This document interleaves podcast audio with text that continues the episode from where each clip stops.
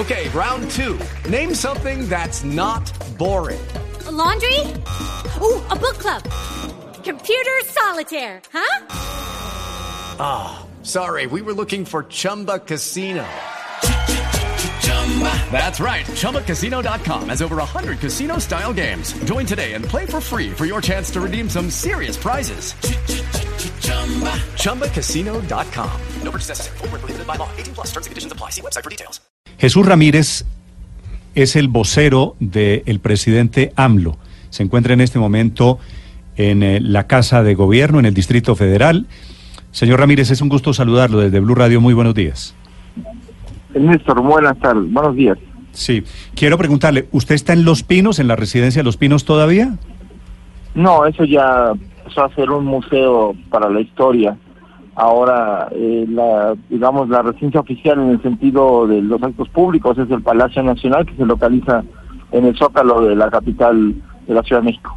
¿Y usted está en el Palacio Nacional ya, ya tan Ah, rápido? estamos ya en Palacio Nacional, estamos- hoy se dio la primera conferencia de prensa de- del nuevo presidente Andrés Manuel López Obrador frente a los medios y ya está trabajando, ya se reunió con su gabinete de seguridad y ahorita está por llevar a cabo un eh, la firma del decreto eh, por la creación de la Comisión de la Verdad por el caso Ayotzinapa de los 43 estudiantes normalistas desaparecidos en 2014 Sí. y bueno, con- en presencia de los familiares y sus padres se hará este, esta firma. Sí. A propósito, a propósito, señor Ramírez, quisiera preguntarle, el presidente López Obrador, cuando renuncia a vivir en Los Pinos, que es el equivalente en Colombia a la Casa de Nariño, dice que va a seguir viviendo en su casa, que Los Pinos está embrujada, que ahí salen chupacabras. Esta, esta decisión del presidente López Obrador obviamente es muy simbólica. ¿Cuál es el mensaje que están intentando enviar desde el nuevo gobierno?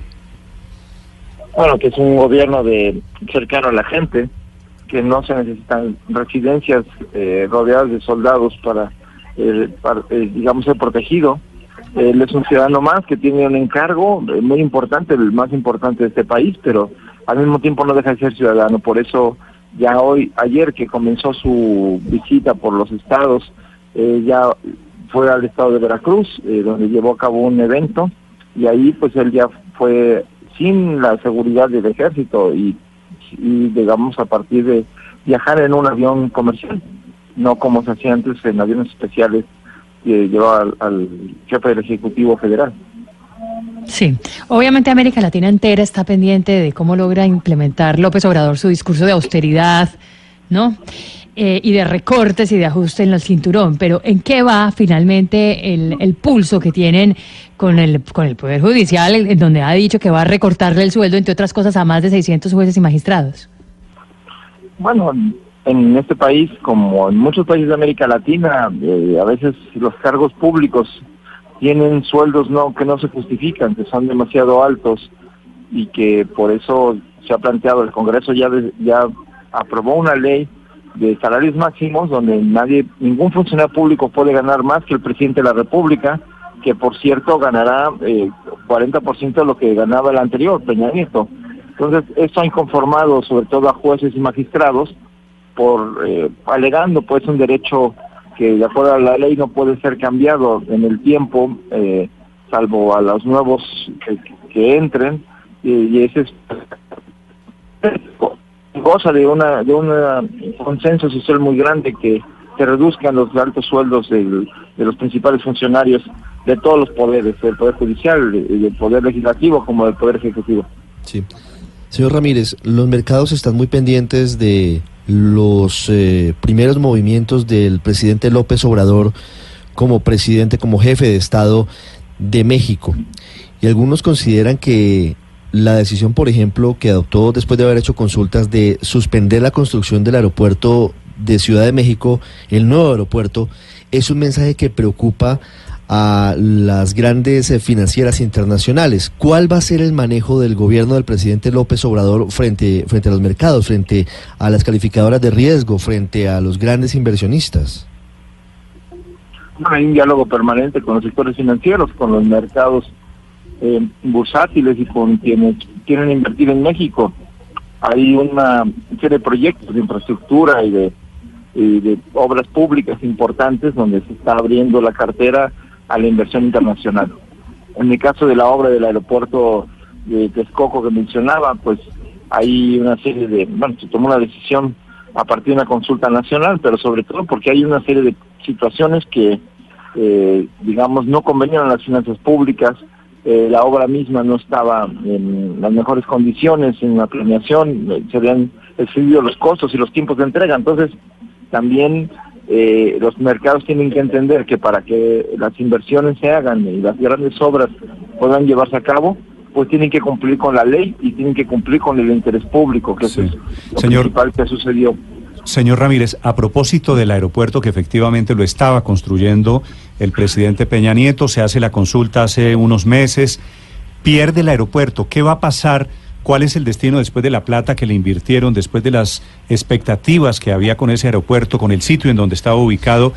La consulta la ganan ustedes. ¿Y qué sigue ahora con ese aeropuerto? Bueno, la consulta la gana los ciudadanos que decidieron, o sea, estamos hablando de un 60, no un 70% de la gente que, que decidió que no siguiera construyendo el aeropuerto de Texcoco y que por las condiciones el costo económico que tenía para el país. Entonces para atender esto, por un lado, se están garantizando las inversiones de quienes han comprado bonos y quienes han eh, licitado los contratos para la construcción del aeropuerto, se van a garantizar sus inversiones. Eh, eso tendrá un costo evidentemente económico, pero mucho menor al que significaría haber haber construido un aeropuerto que eh, finalmente no tenía plan de obra final y que podría tener el riesgo de tener un costo altísimo sin control. Señor Ramírez, le hago la última pregunta y es porque aquí en Colombia se está abriendo un debate en algunas ciudades, sobre todo en Cali, en Medellín y también en Barranquilla se llegó a considerar de militarizar las ciudades o que por lo menos las ciudades, los militares patrullen algunas de las áreas urbanas. La idea del presidente López Obrador es que haya militares dentro de la Guardia eh, Nacional y eso eh, contradice o choca para algunos con la idea de que es eh, propuesto por un gobernante de izquierda. ¿Cómo es esa idea para evitar que choque con lo que dicen los estándares internacionales de que no debe haber militares patrullando las zonas urbanas. Estamos de acuerdo en que no debe haber militares patrullando las zonas urbanas o las zonas rurales, eh, en el sentido de que debe ser la policía civil la que le garantice la seguridad pública. Pero en estos momentos en México hay una crisis de seguridad que ha rebasado todos los cuerpos policíacos, tanto municipales como estatales y federales, y hoy no hay una fuerza capaz de garantizar la seguridad pública de los ciudadanos en, en, muchas regiones del país, por lo cual se tomó la decisión de integrar una, una Guardia Nacional con policías militares, policías navales y Policía Federal. De tal manera que ese cuerpo combinado, al que ya se están sumando hoy fuerzas policíacas de, a nivel local, porque se, se dividió el país en regiones, y en estas regiones de seguridad se van, ya se están, digamos, eh, combinando fuerzas policíacas y militares, este, siempre respetando los derechos humanos, con eh, se está invitando a los organismos de derechos humanos nacionales e internacionales a observar de manera directa in situ a esta operación. Sin eso, sin, sin, sin la garantía de que se respeten los derechos humanos y de que el uso de la fuerza sea controlado y que sobre todo el objetivo del uso de, en este caso, de policías con formación castrense, sea necesario, eh, tiene que ser con base en el interés público y para salvaguardar la seguridad y los derechos de los ciudadanos. Si no se cumplen estos objetivos, no se justifica este tipo de fuerza. Por eso también eh, en el plan de seguridad y de, paz que se propuso hace unas semanas está el asunto de reconocer la Corte Penal Internacional para que en caso de que haya violaciones a derechos humanos graves o de, de esa humanidad, pues puede intervenir la Corte Penal para juzgar a quienes cometan estos delitos.